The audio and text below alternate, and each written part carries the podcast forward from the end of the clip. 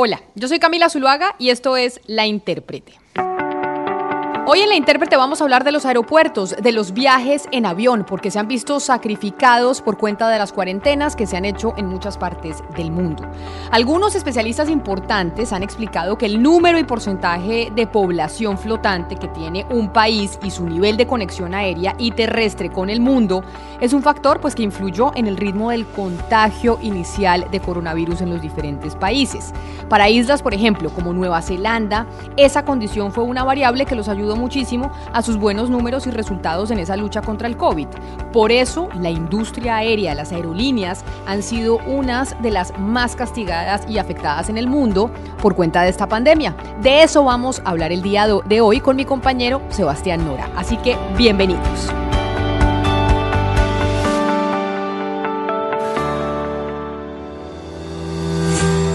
Sin duda, Camila, por todo lo que usted acaba de contar y muchas más cosas, la reactivación del tráfico aéreo es uno de los temas más importantes de la agenda mundial en este tema. Y en el caso de Colombia, sin que la industria vuelva a operar a buen ritmo, pues será muy difícil pensar en que el país arranque de verdad pero también el cierre y el reinicio de los vuelos pues, ha sido uno de los principales ejes de esta, esta intensa batalla, Camila, política que hemos visto durante toda la pandemia entre el gobierno y la alcaldía de Bogotá. Pero antes de ponerle la lupa a ese enfrentamiento que usted menciona, Sebastián, es importante que demos algunos datos del sector. Mire, la aviación encadena más de 600 mil empleos y genera ingresos por más de 7.500 millones de dólares. Pero no solo eso, genera 71 mil empleos directos 76 mil empleos indirectos de la cadena de suministros, 22 mil empleos que genera esa cadena de suministros y 432 mil empleos generados por el turismo, porque nos ponemos a viajar, porque vamos de vacaciones. Todo eso, ¿qué representa? Representa el 2.7% del Producto Interno Bruto de un país como Colombia. Sí, y hablando concretamente de la industria, pero la conectividad aérea y terrestre, Camila, pues es el aceite de la economía, ¿no? No es solo el turismo, son los viajes de negocios, visitas familiares. Sin eso, pues la maquinaria no arranca. Ahora, el tema está así, Camila. La operación comercial nacional se reanudará en teoría este primero de septiembre, pero falta ver qué pasará porque hemos visto una puja difícil y un estado permanente de incertidumbre en el que están aerolíneas y nosotros los pasajeros. La historia es esta, Sebastián. Recordemos que el 6 de marzo fue detectado el primer caso oficial de coronavirus en Colombia.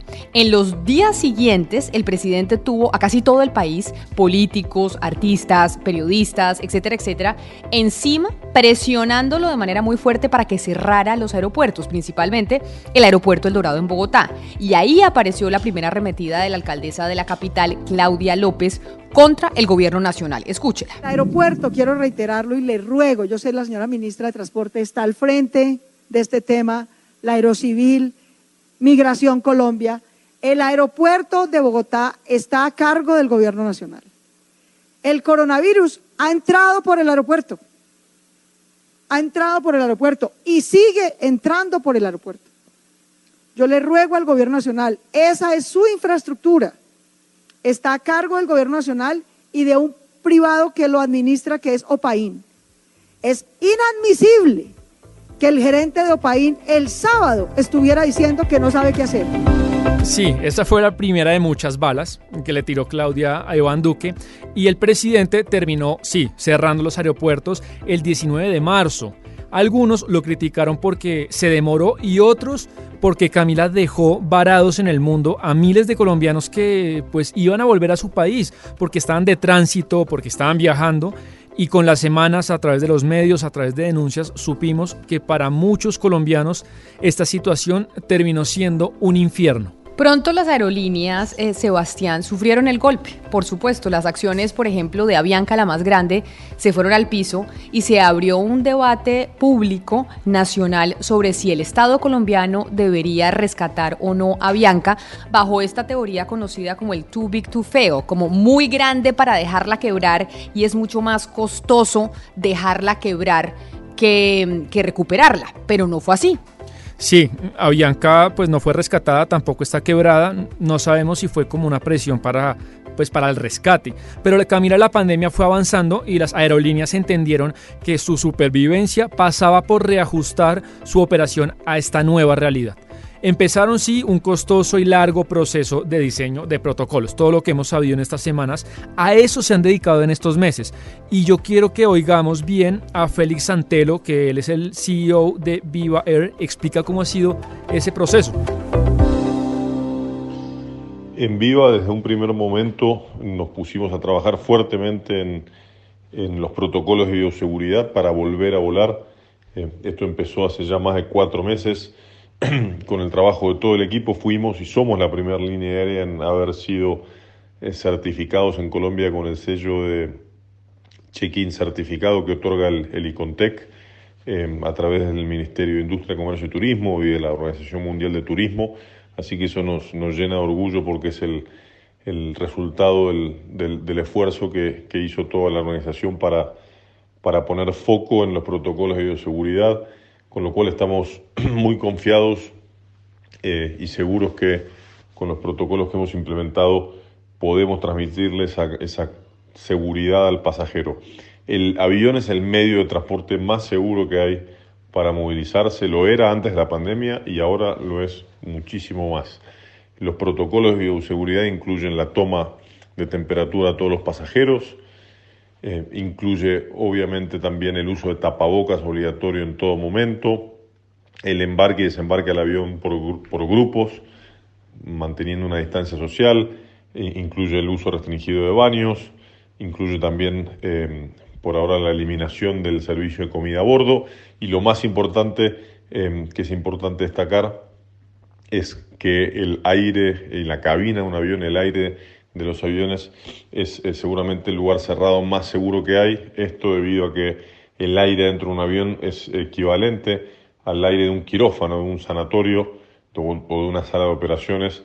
Mm, aire que se renueva cada tres minutos en un 99,97%. Eh, es un aire limpio, libre de, virus y de bacterias. Así que esos son los, los elementos que hacen que volar, como, como mencionaba, Em, sea lo más seguro que hay. Y yo me animo a decir que no hubo un momento más seguro para volar que ahora. Todos los protocolos de bioseguridad por parte nuestro, por parte de la aerolínea, están establecidos e implementados y también los clientes, creo yo, y los pasajeros van a hacer y a observar, creo, estas normas de manera muy rigurosa. Las aerolíneas trabajaban en eso, y mientras tanto, Sebastián, se abría un frente de batalla entre el presidente Duque, en el caso de Colombia, y la alcaldesa de Bogotá, Claudia López. En abril aparecieron las primeras presiones para abrir el tráfico aéreo y en ese momento Iván Duque insinuó que se debía ir pensando en eso con ciertas condiciones. Pero Claudia López le salió al paso con una frase contundente y tajante. Escuche lo que dijo Claudia López en ese momento. Te lo voy a decir en estos términos. Sobre mi cuerpo muerto me vuelven a reabrir ese aeropuerto el 27 de abril. Nada. ¿Usted sabe por qué nosotros estamos como estamos? Por el aeropuerto. ¿Por qué Bogotá es la ciudad que tiene más alto contagio? Por el aeropuerto, mi hermano. Le voy a dar la cifra y es pública, está en nuestra página de Coronavirus Bogotá. Entre enero y marzo entró medio millón de personas. Medio millón de personas que venían del extranjero a Colombia. Solo en marzo, cuando ya teníamos contagio, cuando ya había muerte masiva en España y en Italia. Sobre mi cadáver, dijo, ¿no? Eh, y sobre su cadáver no se ha abierto el aeropuerto El Dorado. Exactamente. Y desde esa declaración, Camila, la opinión pública no supo sobre quién realmente recaía el poder de cómo y cuándo abrir los aeropuertos. Según la ley colombiana, el presidente tiene esa potestad, pero vimos que como cada alcalde tenía un tiempo y una visión particular de la reapertura, pues un poco el gobierno no dijo, mm, mejor ustedes háganlo y decidió cederle esa decisión a las alcaldías. Sí, pero más que a las alcaldías, Sebastián, en realidad el control se cedió a la alcaldesa de Bogotá, Claudia López. Porque mire, escuche usted lo que explica Andrés Uribe, el gerente de la IATA, que es la Asociación Internacional de Transporte Aéreo en Colombia. Mire, lo que usted dice es absolutamente cierto. Bogotá es la piedra angular de la aviación en este país. Y si no abre Bogotá, estamos, estamos solamente con una fracción del tráfico. 76% de las personas que viajaron el año pasado en Colombia tocaron a Bogotá, sea o porque originaron en Bogotá, o porque tenían como destino Bogotá, o porque transitaron a través de Bogotá en las rutas que, usted acaba de mencionar. Así que eh, si no entra Bogotá, pues estamos abocados a una fracción del tráfico y, y estamos abocados a unas rutas y unos aeropuertos que no están preparados para grandes volúmenes de conexiones. Sí, Camila, pues eh, eh, lo que cuenta el doctor Uribe es otro síntoma de nuestro endémico centralismo. Si el Dorado no abre, pues todo el tráfico aéreo queda paralizado. Y el contrapunteo pues continuó entre declaraciones y reuniones entre gobierno y alcaldía y Duque quería una cosa y la alcaldía de la capital del país otra. Esa incertidumbre la han sufrido las aerolíneas, que no saben a quién hacerle caso. Y eso piensa Carolina Cortiza, que es gerente de la aerolínea Wingo. Nosotros como aerolínea teníamos las directrices muy claras que desde julio hasta el 31 de agosto íbamos a tener planes piloto en donde los alcaldes iban a ser quienes decidían que necesitaban esos pilotos para operaciones aéreas. A partir del primero de septiembre, la ministra de Transporte dijo que íbamos a poder iniciar tanto operaciones domésticas como internacionales y es en ese camino que nosotros emprendimos la venta de etiquetes aéreos a los destinos que pensábamos en ese momento iba a ser sentido tener operaciones, tanto domésticas como internacionales. Sí, muy difícil para una aerolínea diseñar su operación para unos tiempos y unos números y que de la noche a la mañana le cambien las reglas del juego. El señor Uribe, gerente de la IATA Colombia, que ya lo habíamos oído, pues también nos cuenta cómo ha sido este inconveniente de tener preparado una cosa, pero que de la nada les digan, ay no, ¿sabe qué? Ya no. Básicamente la, la confusión consiste en que el gobierno nacional ha anunciado una serie de, de, aperturas, de reinicio de este plan de conectividad esencial que ha diseñado la Aerocivil desde hace meses, que se supone que empezaba el primero de septiembre. Sin embargo, la alcaldesa ayer habla de una reactivación muy pequeña en el aeropuerto del Dorado, es decir, hablando de únicamente de tres rutas, cuando el plan eh, de reactivación que diseña la Aerocivil incluye 15 aeropuertos domésticos. Adicionalmente está el tema internacional. El, gobierno nacional también ha anunciado la reapertura de vuelos internacionales. Eh, en, el, en el país a partir del primero de septiembre. Obviamente, eh, eh, eh, digamos, eh, limitado a algunos países donde se planearán unos, unos corredores sanitarios, etcétera, dependiendo de cómo vaya cada país abriendo sus respectivas fronteras. Y el tema, Camila, es que el plan de reapertura para 15 aeropuertos que estaba contemplado para este primero de septiembre pues cambió completamente cuando la alcaldesa la semana pasada, seguramente usted lo oyó, ¿no? Anunció en rueda de prensa que se abría sí el Dorado, pero solo con tres trayectos, Leticia, San Andrés y Cartagena. Pues inmediatamente, Sebastián, salieron las empresas a dejar claro que para ellos no era viable reanudar su operación solo con tres trayectos, con tan pocos pasajeros además. No había manera de arrancar, es lo que dijeron. Sí, no había manera y sobre todo Leticia y San Andrés que no deben tener muchos pasajeros. Y, pues acá averiguando con personas cercanas al gobierno supimos que el presidente se cansó de esta situación y el fin de semana pasado hubo reuniones, movimientos en Palacio para retomar el control del tráfico aéreo. Por eso lo que vimos este martes en el aeropuerto José María Córdoba, que vimos ahí a Duque supervisando los protocolos, después en rueda de prensa y nos tomó por sorpresa a todos, Camila, le anunció al país que el Dorado el primero de septiembre no reabre con tres rutas, sino con 15. En este proceso se van a habilitar también otras rutas aéreas, como ya lo ha dicho el señor ministro de Salud, 15 rutas en la ciudad capital de nuestro país. Y se van a habilitar otras rutas en San Andrés, en Cartagena, en Pereira. Se van a habilitar otras en las zonas de frontera con nuestra Amazonía. Es decir, Colombia está dando un paso en la reactivación, pero con toda la responsabilidad. Bueno, Y muchos de los que oirán este capítulo, Sebastián, de la intérprete, pues seguramente son futuros eh, pasajeros y recibieron pues con entusiasmo la, noticia que dio el presidente Duque. Pero tendrán eh, quien está escuchando este podcast pues curiosidad por cómo será la nueva experiencia de volar, cómo será montarse en un avión desde Colombia. Le preguntamos eso al Ministerio de Transporte y nos respondió la viceministra de Infraestructura, Olga Lucía Ramírez. Lo primero con lo que deberá contar cada terminal aéreo es con un protocolo de bioseguridad, conforme fue establecido en la resolución 1054 del 27 de junio de 2020, expedida por el Ministerio de Salud y Protección Social, precisamente para el manejo y control del riesgo del coronavirus en sectores aeroportuario y aeronáutico del territorio nacional. Este incluye, entre otras actividades asociadas a la coordinación entre las diferentes autoridades presentes en el aeropuerto, información a los pasajeros sobre medidas de autocuidado e higiene, dotación de elementos para la desinfección y disposición de materiales peligrosos, adoptar medidas para promover el distanciamiento físico, realizar constantemente limpieza y desinfección de las áreas de los aeropuertos, tomar medidas para evitar aglomeraciones por exceso de personal o pasajeros, realizar controles de temperatura antes del ingreso al aeropuerto, exigir a los comerciantes la implementación de protocolos de limpieza y desinfección, normas sobre el manejo de equipajes de marcación que propenda por el mantenimiento de las distancias en filas, salas de espera, controles, etc.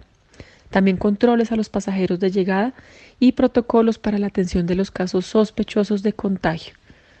Antes del inicio de un plan piloto y mientras éste se mantenga activo, todo terminal aéreo deberá mantener actualizado su plan de emergencias con énfasis especial en el capítulo de emergencias de salud pública, así como el protocolo de emergencia de salud pública de importancia internacional conocido como ESPI, cuya aplicación forma parte de todas las autoridades presentes en el aeropuerto. Asimismo, cada aeropuerto debe designar un punto de contacto que deberá servir como articulador entre las entidades de salud del territorio y la administración del aeropuerto y demás actores aeronáuticos. La Aerocivil verificará que los aeropuertos cumplan con las disposiciones establecidas por el Ministerio de Salud para la realización de un plan piloto de conectividad esencial. De esa manera, el terminal se incorporará al banco de rutas sanitarias para la realización de los mencionados planes piloto. Yo no sé si a usted le quedaron ganas de subirse a un avión a pesar de las restricciones y todas las nuevas reglas que vamos a tener para poder viajar, Sebastián. Pues Camila, va a ser incómodo, pero la verdad, si a mí llega una nave espacial y me bota en una playa, me, me bota en una playa ya y estaría dispuesto a, a, pasar las incomodidades, que además es muy importante para el país. Como lo dijimos, sin transporte aéreo no hay economía. Pues yo creo que muchos estamos así como usted, que en el momento en que nos permitan volver a viajar, ahí estaremos pues para poder aprovechar la oportunidad. Esto es todo por hoy en La Intérprete. A ustedes gracias por haberle hecho clic a este podcast en cualquiera de las plataformas en donde nos haya encontrado. Si le gustó, por favor, compártalo con sus amigos y suscríbase. Aquí tenemos un podcast todas las semanas en torno a lo que pasa en el mundo y los debates más importantes que se dan en Colombia. La intérprete hoy se hizo posible gracias a los textos de Sebastián Nora, a la corrección de estilo de Diana Mejía, a la producción periodística de Jennifer Castiblanco y David Ferro y a la producción musical de Gonzalo Lázari.